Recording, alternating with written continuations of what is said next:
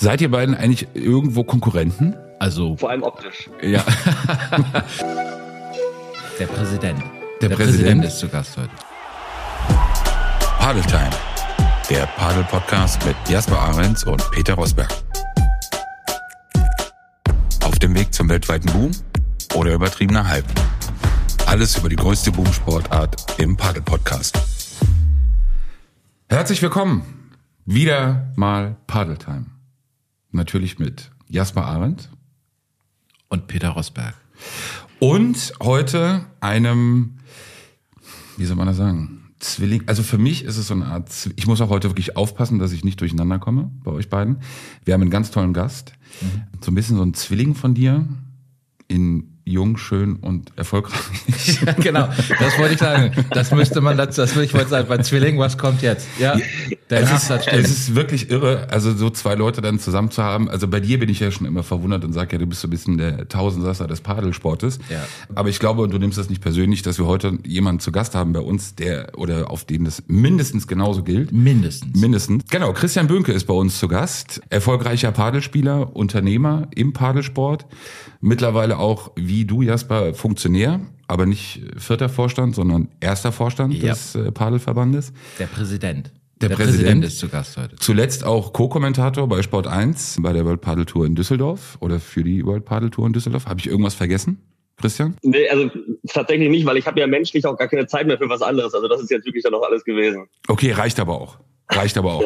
Wenn wir mal anfangen, jetzt mal von all diesen Aufgaben, Funktionen in diesem Sport. Welche ist die momentan, die dir am meisten Spaß macht? Boah, das ist wirklich schwer zu sagen. Das ist, wirklich, ist tatsächlich sehr, sehr tagesformabhängig. Kommt immer so ein bisschen drauf an, was, was für Themen gerade anfallen. Also äh, wirklich in jedem Bereich. Also ich sag mal, die Sportlerkarriere in Anführungsstrichen ähm, pausiert gerade so ein kleines bisschen, weil eben die anderen Themen doch sehr, sehr viel geworden sind, wobei die wieder nächstes Jahr, am Anfang nächstes Jahres wieder äh, aufkommen wird, weil wir da von Januar bis März nach Barcelona ziehen zu einem Nationaltrainer und da halt dann wirklich unter Profibedingungen trainieren werden. Das heißt, da muss ich gucken, dass ich die anderen beiden oder anderen zwei, drei Themen so ein bisschen zurückschraube oder anders koordiniere und dass da so ein bisschen die Sportler-Thematik wieder ein bisschen in den Vordergrund rückt. Aber bisher, oder jetzt aktuell ist das so ein bisschen das, auch wenn wir jetzt gestern, vorgestern wieder in Amsterdam waren zur WPT-Quali, da fehlt einfach die Zeit, um wirklich unter professionellen Bedingungen zu trainieren. Und ansonsten äh, alles andere macht äh, Spaß, wenn äh, nette Themen am, auf dem Tisch liegen und äh, ärgert einen, wenn Konflikte entstehen. Aber so ist es, glaube ich, immer.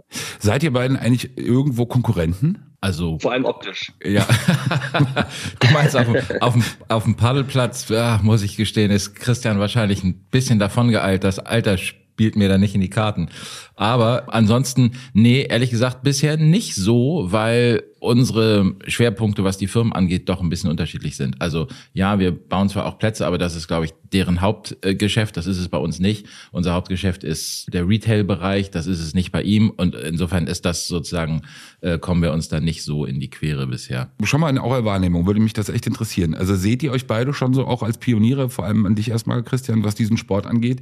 Also jetzt nicht nur aufgrund der äh, Vielzahl an Funktionen oder Aufgaben, die ihr habt, aber seht ihr das auch schon so ein bisschen als Aufgabe für euch, eben für diesen Sport Pionierleistung zu äh, betreiben? Ja, ich denke, sonst würden wir das so nicht machen, wie wir es machen, definitiv. Also ich denke, wir haben beide wirklich eine sehr große Begeisterung über die Jahre für diesen Sport entwickeln können und sind ja, äh, was viele nicht wissen, ja auch schon sehr, sehr, sehr lange dabei und haben auch schon sehr, sehr schlechte Erfahrungen mit Paddle in Deutschland gemacht. Also haben Ja. auch schon wirklich schlechte Entwicklungen erlebt und äh, sind im, äh, dem Sport trotzdem immer treu geblieben. Da gab es auch viele, die gesagt haben, okay, jetzt reicht's mir hier erstmal, ähm, ich spiele jetzt wieder Badminton oder was auch immer. Und wir haben da gesagt, nee, wir bleiben dran, haben dann irgendwann auch eine wirtschaftliche Chance gesehen. Insofern äh, denke ich, das mit dem Zwillingsvergleich, auch wenn ich den zuerst auch kurz hinterfragt habe, äh, das passt schon. Also da haben wir schon viele, äh, viele Gemeinsamkeiten. Ich bin mir gar nicht sicher, ob wir mal jemals gegeneinander gespielt haben, wenn dann in Berlin bei dem einen Turnier. Aber ich Nee, ich glaube tatsächlich genau. haben wir noch, nee, wir haben noch nie gespielt. Aber es könnte sein, dass wir in Berlin demnächst gegeneinander spielen, wenn du Pech hast.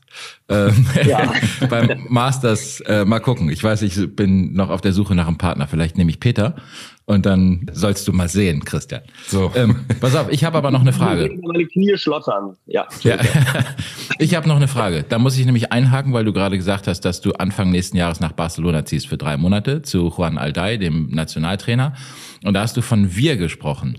Und jetzt ist die große Frage, wir, meinst du mit wir deine Lebenspartnerin oder meinst du mit wir einen Partner, mit dem du da spielst? Und wenn ja, wer ist das?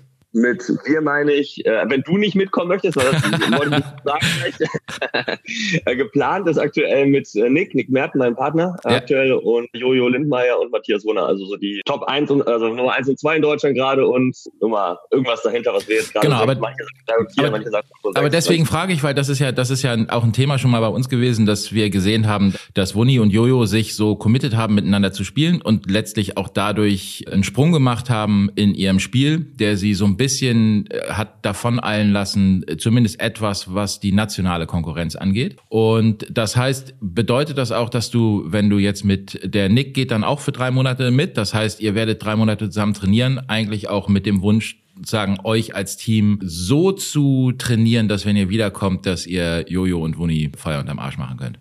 Ja, genau, das ist, das war mindestens das Ziel. Also bei mir war das Thema so ein bisschen, ich habe keine Lust auf Halbgas. Und jetzt aktuell, wir fahren durch Europa, äh, spielen Turniere in Holland, Belgien, was auch immer und gehen erste, zweite Runde raus. Dann ja. denke ich mir so, okay, dann kann ich es mir auch sparen. Ähm, also jetzt dieses Jahr war das gut, das zu machen, weil wir auch gewisse Punkte brauchten, um dann eben nächstes Jahr in die Hauptfelder zu kommen. Ich sag mal, nächstes Jahr werden ja World Paddle Tour und Premier Paddle Tour auch zusammengelegt. Das heißt, da weiß auch noch keiner so ganz genau, welche Punkte überhaupt wofür zählen. Deshalb haben wir jetzt auch noch die World Paddle Tour Qualifikation gespielt, um da ähm, noch Punkte mitzunehmen. Ich brauche nicht durch Europa fahren, um in der ersten Runde chancenlos rauszufliegen. Ähm, dafür fehlt mir aktuell die Zeit. Und genau das ist eben der Anspruch da bei diesen Turnieren dann. Zumindest, wir werden jetzt keine Weltstars mehr, wir werden auch nicht mehr in der Top 50 in der Welt stehen, aber um dann eine gewisse Rolle zu spielen zumindest. Und was, glaube ich, auch die Zuhörer vielleicht nicht wissen und was man auch gerne übersieht, weil du schon wirklich so lange dabei bist, dass du Zumindest warst du es bis vor kurzem. Ich denke mal, Nick könnte noch einen Ticken jünger sein als du, aber du warst ja bis vor kurzem eigentlich der Jüngste in der Nationalmannschaft. Also Jojo sieht zwar sehr jung aus, aber in Wirklichkeit bist du ja eigentlich das Küken in der Mannschaft. Wie alt bist du eigentlich? Du, Mitte 20 irgendwas, ne? 26, ja. ja. ja. Ja, ja das ist habe ich auch beim äh, bei der Biografie durchlesen 26 ja. dann diese Funktion.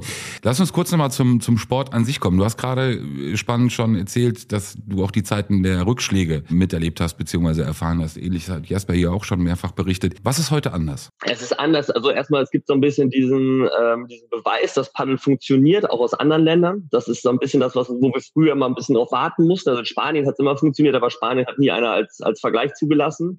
Ähm, inzwischen wissen wir, dass es in so gut wie allen Ländern funktioniert, sei es Skandinavien, sei es Belgien, Holland, was auch immer. Dann ist es auch in Deutschland inzwischen ein bisschen gewachsen, relative Größe. Also, dass wir wirklich mal merken, okay, es geht weiter, es geht weiter, es geht weiter.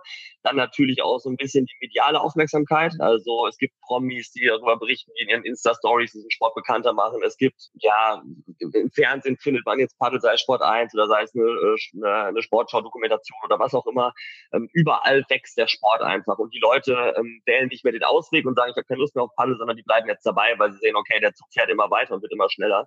Und ich denke, das hat sich ein bisschen oder das hat sich schon sehr verändert. Klar, diese personelle Konstellation jetzt im Verband ist mit Sicherheit auch nichts, was, im, was im Sport schaden wird auf Dauer. Ähm, haben wir ja auch schon ein paar Mal intern drüber geredet. Also Holger Finale hat auch definitiv einen guten Job gemacht, den Verband auf gute Beine gestellt und gesunde Beine gestellt. Und ähm, da sind wir jetzt eben dann dran, um das Ganze noch ein bisschen weiter nach vorne zu treiben. Und ich denke, das ja, wird dem Sport auch nicht schaden. Du warst ja Co-Kommentator äh, für Sport 1 bei dem Turnier in Düsseldorf. Also wir haben ja hier mehrfach auch darüber berichtet, das größte Turnier, das es eben jemals hier bei uns im Land äh, bislang gab. Jetzt so mit paar Tagen oder auch äh, wenigen Wochen oder einer Woche Rückblick. Wie hast du das Turnier wahrgenommen und welche Hoffnung hattest du vorher vielleicht auch in dieses Turnier gesetzt und sind die erfüllt worden oder nicht? Mm, ich denke, das kann man jetzt noch gar nicht so richtig abschätzen. Also erstmal, ich würde sagen, alles, was so vor Ort stattgefunden hat, was ich ja leider nicht komplett äh, oder nicht, nicht live beurteilen kann, weil ich nicht da war, war, glaube ich, sehr in Ordnung oder zufriedenstellend. Ich habe da auch mal mit, den, mit ein paar Jungs von WWP noch gesprochen, die haben auch gesagt, das war für uns vollkommen in Ordnung, so wie wir uns das vorgestellt haben, weil dann eben doch auch was los war in der Halle. Vor allem an den Samstag war ja wirklich ganz gut äh, Trarada auch. Die Matches waren cool, wurde gut angenommen, ähm, das passte ganz gut. Äh, was die TV-Zahlen angeht, da habe ich ehrlicherweise noch keine Infos. Ähm, insofern, da bin ich auch mal gespannt. Wird sich aber auch im Rahmen halten. Da brauchen wir jetzt nicht erwarten, dass da irgendwie die 50 Prozent Einschlagquote sind, weil auf einmal Paddel im Fernsehen übertragen wird, gar keine Frage. Aber ich denke, das werden wir nächstes Jahr sehen, äh, wenn die Frage gestellt wird, okay, äh, findet wieder so ein Turnier in Deutschland statt? Also die Jungs haben zwar die Lizenz, aber dadurch, dass eben WPT und Premier Paddle zusammengelegt werden, bin ich mal gespannt, ähm, wie die Entscheidung ausfällt, eben vor dem Hintergrund des äh, diesjährigen Turniers. Und ansonsten denke ich, das war natürlich ein absolutes Highlight. Alle, die da waren, haben sich mega gefreut, haben das auch mitgenommen in ihre Vereine, tragen das da auch weiter. Wir brauchen uns da jetzt nicht erwarten, dass dadurch der Sport nächstes Jahr doppelt so groß ist. Aber wenn wir das immer wieder beibehalten können als Highlight-Event im Jahr im deutschen äh, Paddelkalender, dann wird das auf Dauer äh, super cool werden. Nur zur Erklärung, weil du gesagt hattest, du konntest nicht vor Ort sein. Du warst nicht vor Ort, weil du in München warst, weil da die Aufzeichnung war. Ne? Also da war das Studio für Sport 1, deswegen warst du nicht in Düsseldorf, sondern du hast von da kommentiert. Genau, ich war nur Dienstag einmal in der äh, bei WAP ähm, bei der Erstrunden, äh, bei den Erstrundenbegegnungen, wo auch schon dann Super Dineno, Paquito, äh, alle haben sie da schon gespielt, da konnte man denen noch mal ein bisschen näher sein. Aber äh, genau, in der Halle in Castello war ich dann in Düsseldorf leider nicht mehr. Aber war dafür an einem anderen schönen Ort an euch beide gerichtet. Glaubt ihr, dass es so ein Zeitfenster gibt? Ähm, das kann auch gerne, das können dann auch gerne wenige Jahre sein, aber die jetzt dieser Sport hat, um sich dann wirklich schlussendlich letztendlich durch, in der er sich dann auch durchsetzen muss. Also ihr wisst das, wie das ist. Thema Sponsoren, äh, die sind natürlich dann auch wie Cooper, die sind gerne dann auch am Anfang dabei, sind, das ist ja auch für sie ein tolles Label. Aber irgendwann kommen natürlich auch ökonomische Fragen oder oder monetäre Fragen, wo dann vielleicht auch ein Sponsoring oder Partnerschaften in Frage gestellt werden. Six, Boss, also es sind ja große Unternehmen Unternehmen, die jetzt momentan auch dabei sind und die Gelder auch hineinstecken. Aber glaubt ihr auch in euren Funktionen, auch vielleicht in eurer Vorstandsarbeit, dass es eben vielleicht auch nur ein begrenztes Zeitfenster gibt, in der dieser Sport auch schon einen gewissen Punkt erreicht haben muss, damit das dann auch so weitergeht? Oder glaubt ihr, bei Jasper habe ich manchmal so das Gefühl, das ist so eine Lawine oder so ein, so ein, so ein Schneeball, der jetzt auch einfach dann gar nicht mehr aufzuhalten ist? Ja, ich denke, wir müssen da ein bisschen aufpassen. Ähm, ist ja immer so ein bisschen die Frage organisches Wachstum gegen Boom. Wir haben es in Schweden jetzt gesehen, dass, da gab es diesen Boom und da kann man inzwischen ähm, die Paddelplätze wieder an der schwedischen Grenze abholen, äh, weil die abgebaut wurden und es einfach zu viele waren. Ich denke, so ein, so ein Boom kann auch schaden. Und äh, das ist ja auch gerade so ein bisschen diese Thematik, die wir äh, auf Verbandsebene zu besprechen haben. Hat es nicht vielleicht auch der Paddelsport verdient, organisch wachsen zu können, ohne diesen Druck? Ich sag mal, ich kann das voll und ganz verstehen, dass äh, auch Sponsoren natürlich irgendwann sagen, ja, wir wollen jetzt aber ins Fernsehen, wir wollen eine gewisse Größe und eine gewisse Reichweite.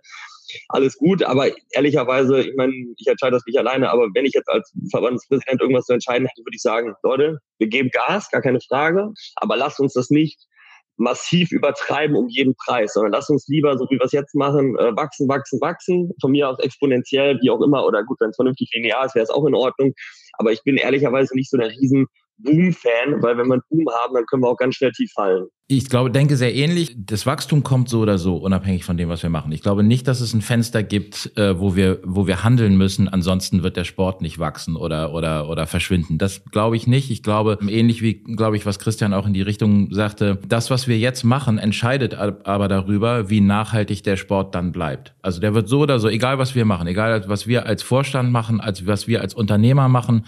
Wenn wir es nicht machen, macht es ein anderer. Wenn er nicht Plätze baut, baut ein anderer. Wenn ich nicht Schläger verkaufe, verkauft sie ein anderer andere. Also das wird so oder so passieren. Aber das, was wir jetzt machen, wie wir das strukturieren, weil das sieht man ja auch in anderen Sportarten, was weiß ich, da gibt's ja auch manchmal drei, vier Verbände, die sich dann streiten und dann funktioniert's mal und mal nicht. Keine Ahnung, im Boxen funktioniert es, da gibt's zig Verbände und es funktioniert irgendwie trotzdem. Wenn der Sport attraktiv ist, also fürs Fernsehen attraktiv ist, dass der medial ausgeschlachtet werden kann, dann wird er irgendwie erfolgreich werden, glaube ich. Und ich glaube, das ist bei Padel so. Das ist ein Sport, der medial attraktiv ist und deswegen wird er auch erfolgreich sein. Wir können nur dafür sorgen, dass das Chaos nicht eintritt, wenn er sich entwickelt hat, so wie in Schweden. Dass man merkt, die haben tatsächlich, die haben sich, also in Schweden heißt es ja nicht, dass der Sport verschwunden ist. Die haben nur einfach für ein Land mit 10 Millionen Einwohnern haben sie einfach, ich weiß nicht, 5000 oder 5500 Plätze gebaut, was einfach zu viel ist, weil sie alle plötzlich irgendwie wahnsinnig geworden sind und dachten, das hört nie auf, es wird immer mehr und immer mehr und irgendwann sind sie gegen die Wand gefahren und jetzt müssen sie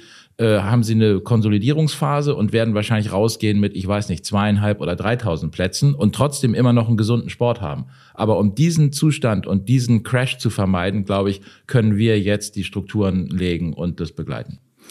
Spannend, weil Wachstum, äh, egal ob jetzt, also in welcher Größenordnung oder wie schnell, lebt er natürlich aber auch immer so ein bisschen von Meilenstein. Dieses Jahr ist ja eine Menge im Paddelsport passiert, jetzt mal unabhängig von der Entwicklung, die wir auch hier in der Stadt sehen, was die Plätze angeht, was die, was die Auslastung angeht.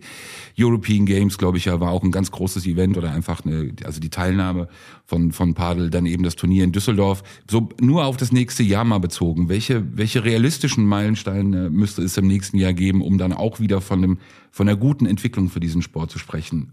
Sind das dann nur wirklich einfach die Plätze? Sind das die Möglichkeiten, die ausgebaut werden müssten? Weil da kann ich wirklich für Berlin nur sagen, es ist ja teilweise wirklich sehr schwierig geworden, auch wenn ich noch nicht gespielt habe. Aber in meinem Umfeld, ich glaube, das, auch, ich glaube, das ist ja auch der Grund, warum du bisher nicht gespielt hast. Ich also sein, sein, sein, sein wir, du hast keinen freien Platz bekommen. Ja, all, die, ich, all die Monate, jetzt wissen wir es. Schreib das auf. Das Mach ich. Seit Monaten versucht er Platz zu bekommen. Ja, ja. Wirklich, wer versucht alles, um auf den Platz zu kommen. Das will einfach nicht klappen, weil, weil die ausgebucht sind. Nein, bevor du antwortest, ja. ich habe einmal einen Platz gebucht für meine Partnerin, ihre Kinder und mich. Und dann hat es zeitlich nicht funktioniert und dann konnte ich den nicht stornieren und saß auf 70 Euro und seitdem habe ich keine Lust mehr. So, Christian, äh, welche Meilensteine? Das war die Werbung für den Sport jetzt. Nein, Meilensteine. Genau das ist tatsächlich das Thema, was wir gerade, finde ich, hatten. Ich denke, da sollten wir uns nicht irgendwo festlegen. Also es geht komplett um Plätze bauen, neue Spieler gewinnen, äh, das bestehende System ausbauen. Wenn wir jetzt über Meilensteine reden, über irgendwelche krassen äh, Leuchtturm-Events und so weiter und so fort, dann gehen wir genau Richtung, okay, wir blasen das alles auf und hoffen, dass die Blase nicht irgendwann platzt. Ähm, ich denke, wir haben es jetzt auch dieses Jahr ganz gut gesehen, dass wir so Highlight-Events manchmal erst ein, zwei Monate im Voraus irgendwie ähm, ja, bemerken oder die dann vielleicht auch erst entstehen. Jetzt auch die WPT, ich meine, das da lief im Hintergrund nicht schon lange was, aber im Endeffekt wurde das erst auf dem OMR dieses Jahr gepublished und das war irgendwann im Frühling, März, April, wie war das? Äh, und äh, sechs Monate später war dann das Turnier. Also ich würde sagen, wir müssen gucken, dass wir halt unseren Job auch als Verband wirklich gut machen, dass wir einfach gute Strukturen legen ähm, im Turnierwesen, im Ligabetrieb, dass die Leute Spaß haben, einfach sich auch im Wettkampf zu betätigen, dann eben klar Plätze bauen, Spieler aufbauen, Trainer aufbauen. Das wird auch ganz wichtig sein in Deutschland, um eben diesen Sport auch weiter, weiter zu fördern ähm, und dann einfach die Zahlen konsequent nach oben treiben mit einem sympathischen Konzept dahinter. Und dann werden diese Meilensteine, glaube ich, von selbst kommen. Dann werden die Meilensteine irgendwann gewisse Zahlen sein, die wir erreichen. Dann wird ein Meilenstein auch das nächste Jahr wieder das World Pedal Tour Turnier sein. Dann wird nächstes Jahr vielleicht auch irgendwann mal die Nationalmannschaft wieder erfolgreich sein. Wobei die Damen sind ja immer, die Herren irgendwie mittelmäßig, aber äh, kann das sich auch keiner so richtig erklären. Aber würde ich mich jetzt so gar nicht festlegen wollen. Events kommen jetzt nicht so unfassbar viele. Also wie gesagt, WM-Quali ist da. Aber ansonsten einfach konstant. Vielleicht auch die Bundesliga-Finals dann eben noch noch größer machen, noch, noch schöner machen, noch mehr Teilnehmer, ähm, noch vielleicht irgendwie anders oder noch, noch größer übertragen. Das ist Jaspers Aufgabe. Aber ich würde jetzt nicht so einzelne Events irgendwie rauspicken. Wir hatten einmal das hier äh, als Thema, für mich ist Padel wirklich von, von der ganzen, so wie Jasper das nochmal beschreibt, mit, seinen, äh, mit seinem Enthusiasmus und, und dieser Liebe auch zum Sport wirklich, ist es irgendwie für mich prädestiniert für Kinder und Jugendliche. Aber irgendwie, korrigiert mich da, ist es, jedenfalls auch wenn ich jetzt meine Kinder mir anschaue oder das Umfeld, jetzt der Sport noch nicht so wirklich, also dort auch angekommen. Wirklich nur mal so auf, auf Kinder und Jugendliche bezogen. Gibt es da Ideen oder Überlegungen, wie man, und das ist ja immer auch wichtig, natürlich ja am gewissen Alter ja schon anzufangen, diesen Sport vor allem Kindern und Jugendlichen auch näher zu bringen? Also gibt es da spezielle Konzepte, Ideen auch seitens des Verbandes oder ist es für sowas momentan noch zu früh? Im Verband haben wir ja verschiedene Ressorts. Das ist jetzt nun nicht äh, speziell unser Ressort. Ich glaube, was wir aber dazu sagen können, ist, um ein attraktives Angebot für Kinder zu haben und um das auch nachhaltig einführen zu können, dass das so wahrgenommen wird wie, ich weiß nicht, Tennisunterricht oder, oder Fußball ähm, und so weiter, braucht man natürlich in der Fläche die Möglichkeit, das auch zu machen. Also das, was du jetzt zum Beispiel gesagt hast, wir haben bisher in Deutschland der erste Teil der Entwicklung wurde sehr stark geprägt durch kommerzielle Anbieter. Das heißt, das haben wir im Moment auch noch. Wir haben sehr viele kommerzielle Hallen. Es führt natürlich auch dazu, dass entsprechend auch die Preise da sind, die es schwieriger machen, dass man jetzt einfach sagt, wir schicken das Kind mal hin und mal hat's Lust und mal geht's nicht hin oder, oder wie auch immer. Äh, ich glaube, das wird dann der Fall sein, wenn wir in der Fläche mehr Vereine haben, die Plätze haben, wo das eben nicht diese einzelne Stunde so viel Geld kostet wie, wie bisher. Da leiden ja auch Studenten drunter immer noch. Ne? Also das ist im Moment so, dass das Berufstätige ne, nehmen das sehr gerne wahr und bei Studenten höre ich das auch immer, dass die stöhnen und sagen, man, da kostet die Stunde, ich weiß nicht, 30 oder 35 Euro. Ähm, das kann ich mir kaum leisten, dauerhaft zu machen. Und das wird sich natürlich ändern, wenn wir einfach mehr Vereine haben, wo du über einen Jahresbeitrag irgendwie dabei sein kannst, entsprechend auch. Und da, wo es so ist, also die Vereine, die gegründet wurden, die haben auch schon jetzt teilweise wirklich sehr gut funktionierende Jugendarbeit. Im Vorstand haben wir auch ein Team, das mittlerweile äh, einige Leute umfasst, die sich genau nur um das Thema kümmern, also um den Aufbau der Jugendnationalmannschaft und um Strukturen zu schaffen für Jugendliche, dass sie auch dahin kommen. Die sollen ja nicht alle Nationalmannschaft spielen, aber dass, dass, dass Strukturen da sind, dass man auch ins Training kommt, dass Kinder Spaß haben, weil das ist ja prädestiniert auch, ähm, ich meine, Christian, du bist, glaube ich, auch noch du bist ja Paddeltrainer auch noch und Tennistrainer, glaube ich, auch noch. Ne? Trainierst du nicht sogar auch noch Mila Blaschke als Paddeltrainer, auch als Tennistrainer? Fragezeichen.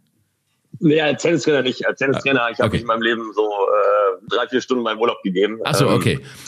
Paddeltrainer habe ich auch keine, keine Lizenz oder ich gebe immer nur das weiter, was ich irgendwann mal erlebt habe. Aber äh, leider, da äh, kriege ich von Müller auch immer schon böse Nachrichten, dass ich keine Zeit mehr habe, irgendwie Training zu geben, weil ich nur noch in der Weltgeschichte rumdingel. Aber ja, er hat mich schon ja, gefragt, wie du das machst.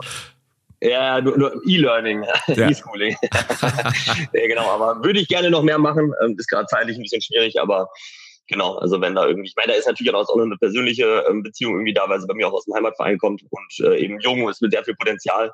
Aber genau, das kommt gerade ein bisschen zu kurz. Habt, habt ihr das denn, weil die Frage ist ja schon, habt ihr das denn bei euch im, im, im Heimatverein? Das ist in Espelkamp, ne? Habt ihr da, habt ihr da Jugendtraining oder wie viele anteilig, wie viele jugendliche Spieler habt ihr da schon?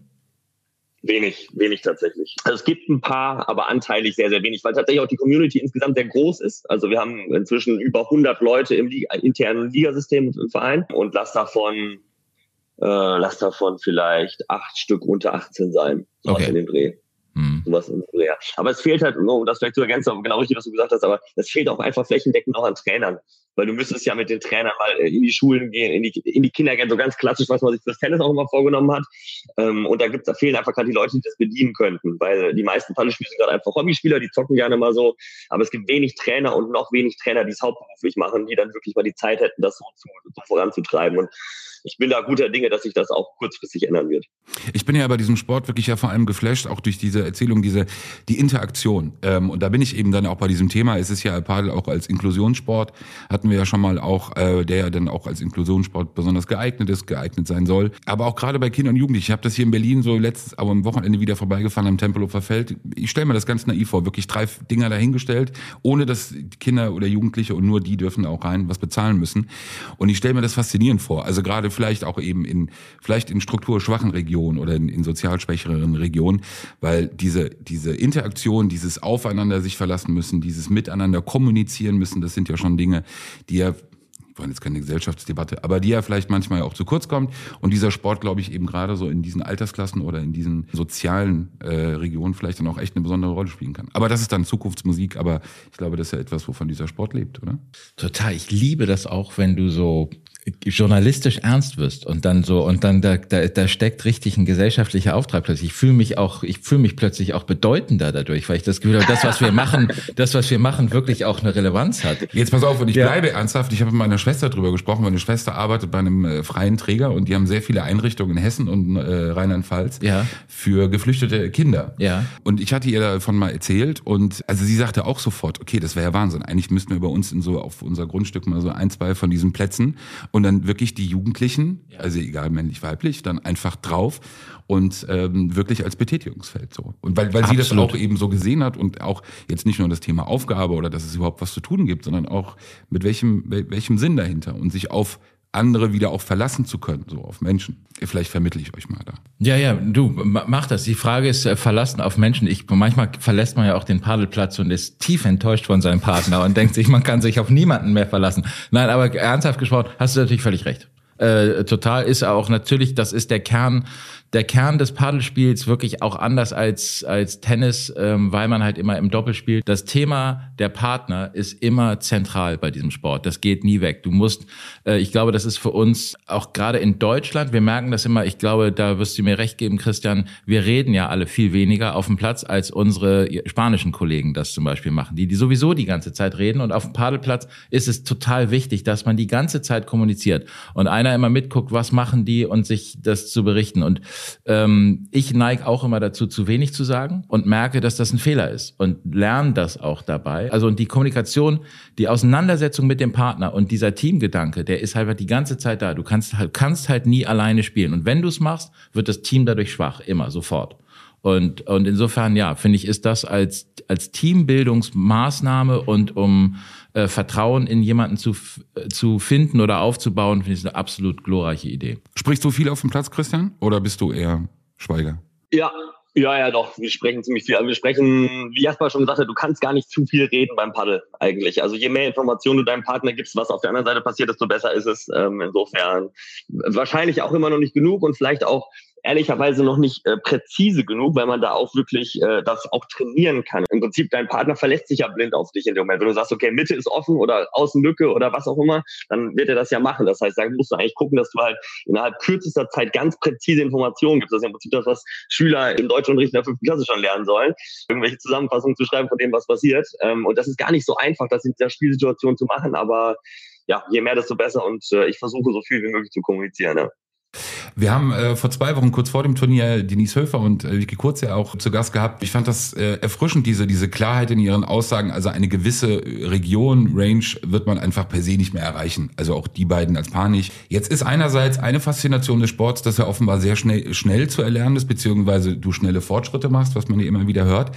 Aber dann scheint es ja doch so zu sein, dass eben dieser Abstand wirklich zu dieser Weltspitze so enorm und so massiv ist, dass der auch jetzt auf absehbare Zeit erstmal oder kurzfristig nicht einholbar ist. Versuch du mir doch mal zu erklären, was das wirklich ist, was diesen massiven Unterschied dann ausmacht. Also gerade auch bei euch, die dann als Profis hier auf Touren unterwegs sind. Ja, also im Prinzip ist der größte Unterschied, oder man kann sich das ja vorstellen, was so die Weltelite, die spielen halt wirklich seit sie fünf sind, äh, sechsmal die Woche trainieren die und machen das eben jetzt seit 20 Jahren. Und das ist halt kein Dosenwerfen, wo du sagst, okay, da haben alle irgendwie die gleichen Voraussetzungen und müssen irgendwie ein sehr kleines Ziel erreichen, sondern man hat da wirklich technisch und Bewegungs, vor allem auch was die Bewegungstechnik angeht, halt unglaublich viele Feinheiten, die man die man verbessern kann. Und das ist genau das, was uns halt fehlt. Also wir kommen halt gerade alle noch vom Tennis im, im Paddle in Deutschland und deshalb haben wir sehr viel noch dieses, diese Entscheidungsfindung auf dem Platz, was Tennis angeht. Und Entscheidungsfindung ist das unglaublich große Stichwort beim Paddle. Also klar sind das auch so technische Feinheiten, Volleystärke, äh, Defense und so. Natürlich, klar, auch da sind sie vorne,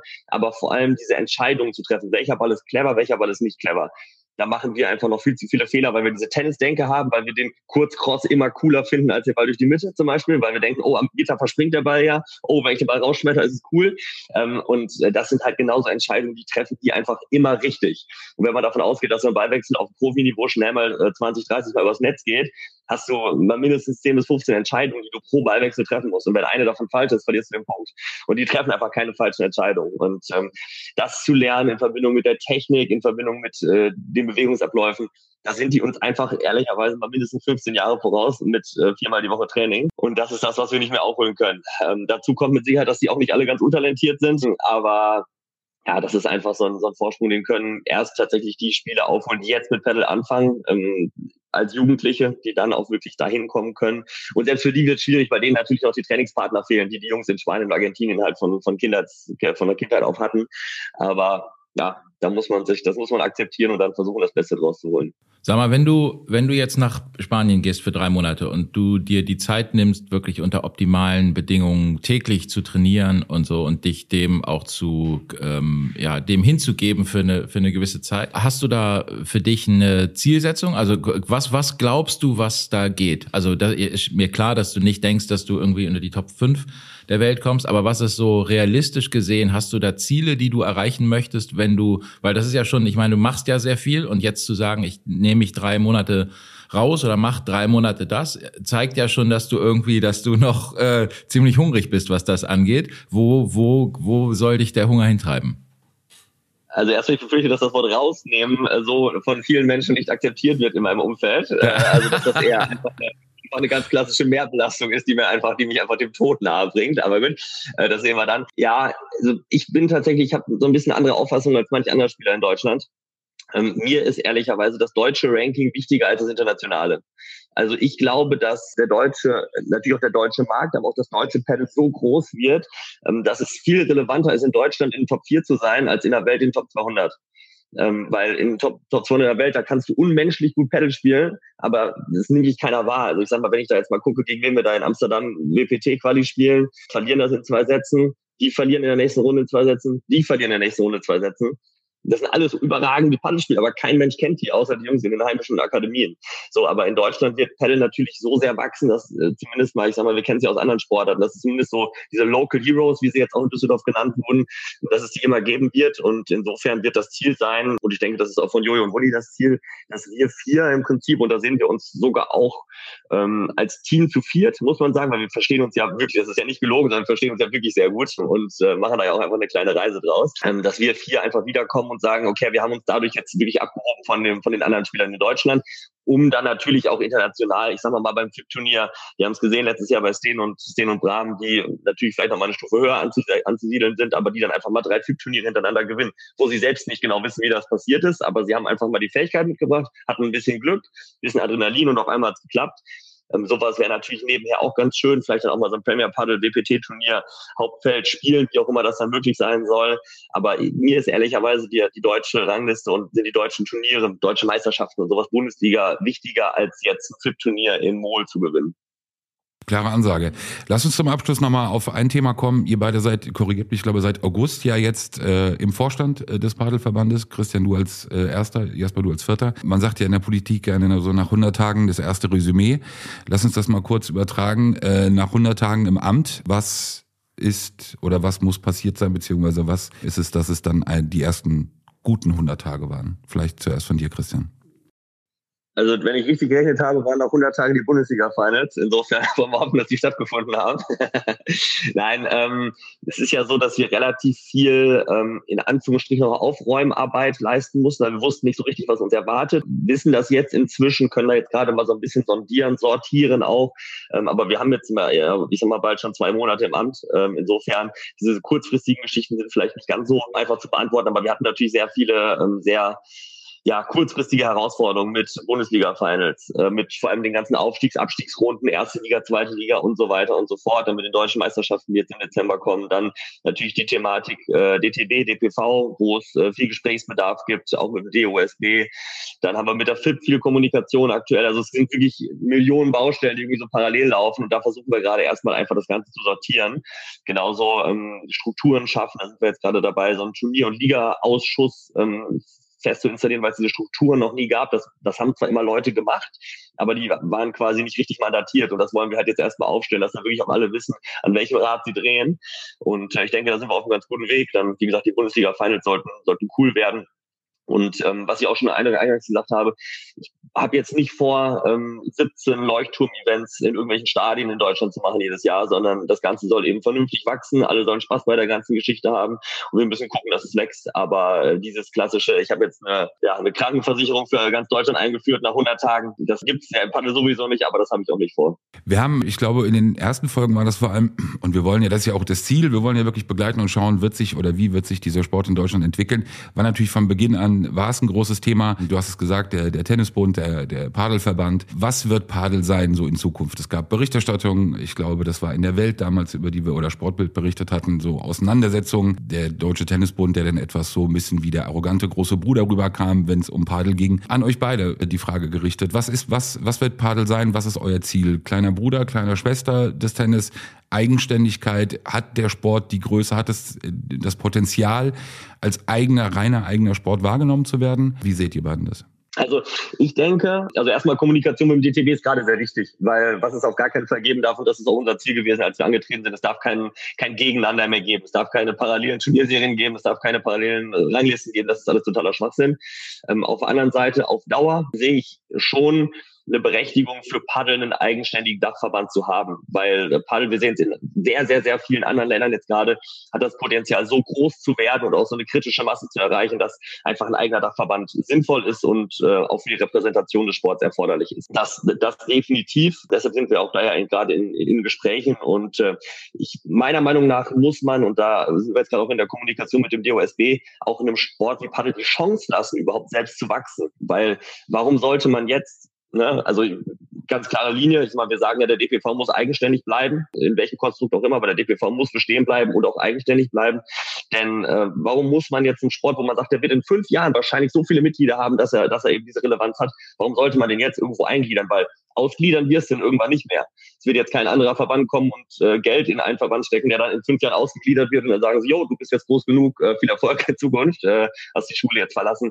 Insofern äh, sind wir da bemüht, ähm, in Kooperation zu arbeiten, aber trotzdem unsere Eigenständigkeit zu behalten, um eben dann organisch diese Größe und diese Relevanz zu bekommen, wo wir sicher sind, dass der Pedalverband und der Pedalsport das verdient hat. Und dann äh, werden wir in drei, vier Jahren wahrscheinlich diese Diskussion auch immer anders führen. Um auf das Bild zu kommen, das du aufgebaut hast, großer Bruder, kleine Schwester. Kleine Schwester hast du nicht gesagt, ne? Doch, ich habe, ich, ja. So, sowas. Vielleicht ist es ja der etwas eigensinnige Zwillingsbruder. Um auf den Eingangs, um den Bogen zu um schließen. Den, um den? Bogen zu schließen. Ne? Also ich glaube nicht, ich glaube kleiner Bruder, großer Bruder. Ich glaube am Ende äh, sehe ich genauso. Ich glaube, da sind wir auch im Vorstand alle einig. Wir wollen, dass der Sport, wir sind natürlich auch alle Anhänger dieses Sports und sehen uns deswegen natürlich nicht als eingeordnet in einen anderen Sport. Und gleichzeitig sehen wir aber auch, weil wir auch oder viele oder die meisten von uns auch vom Tennis kommen und auch natürlich die Chancen und Möglichkeiten sehen, die das mit sich bringt, was das Netzwerk angeht, was die, was die Größe angeht und so, um da zu gucken, der Wunsch, äh, so viele Gemeinsamkeiten wie möglich zu finden, an denen man zusammen Sachen machen kann, mit genügend Eigenständigkeit, dass jeder sich nicht in seiner Identität irgendwie bedroht fühlt. Zum Abschluss von mir die Frage an euch beide. Eine Antwort oder eine Möglichkeit nur. Was ist es, was unbedingt geändert werden müsste, damit dieser schnell, äh, damit dieser Sport schneller wachsen kann? Egal was. Sei es Voraussetzungen, baulicher Art, irgendwas, irgendein Wunsch frei, dass diesen Sport schneller wachsen lassen würde. Noch schneller. Das deutsche Baurecht. Ich würde auch sagen, du hast es selber gesagt, die Voraussetzungen baulicher Art. Genau, genau das ist es. Typisch Deutschland. Christian Böge, vielen, vielen Dank, dass du zu Gast warst. Schöne Tage. Und ja, euch beiden dann alles Gute äh, weiter in den Ja. Vorstand. Weißt Und du, was auch witzig wäre? Es könnte ja sein, weil Christian spielt ja Ende, was ist das? Das der 28. Oktober, glaube ich, ne? Ist das Turnier in Berlin? Da bist du gemeldet Ja, ja. mit mit Nick Merten. Vielleicht schaffe ich es auch noch da zu melden und dann kommst du zugucken. Dann bist du das erste Mal auf dem Platz. Vielleicht spielen wir da gegeneinander. Aber nur, wenn du mit Scherper spielst. natürlich und Krone. So. So. Christian, vielen Dank. Jasper, vielen Dank. Alles Gute für euch, alles Gute für den Sport. Tschüss. Danke, Christian. Wir quatschen. Ciao. Ciao. Ciao. Padeltime. Der Padel-Podcast mit Jasper Ahrens und Peter Rosberg.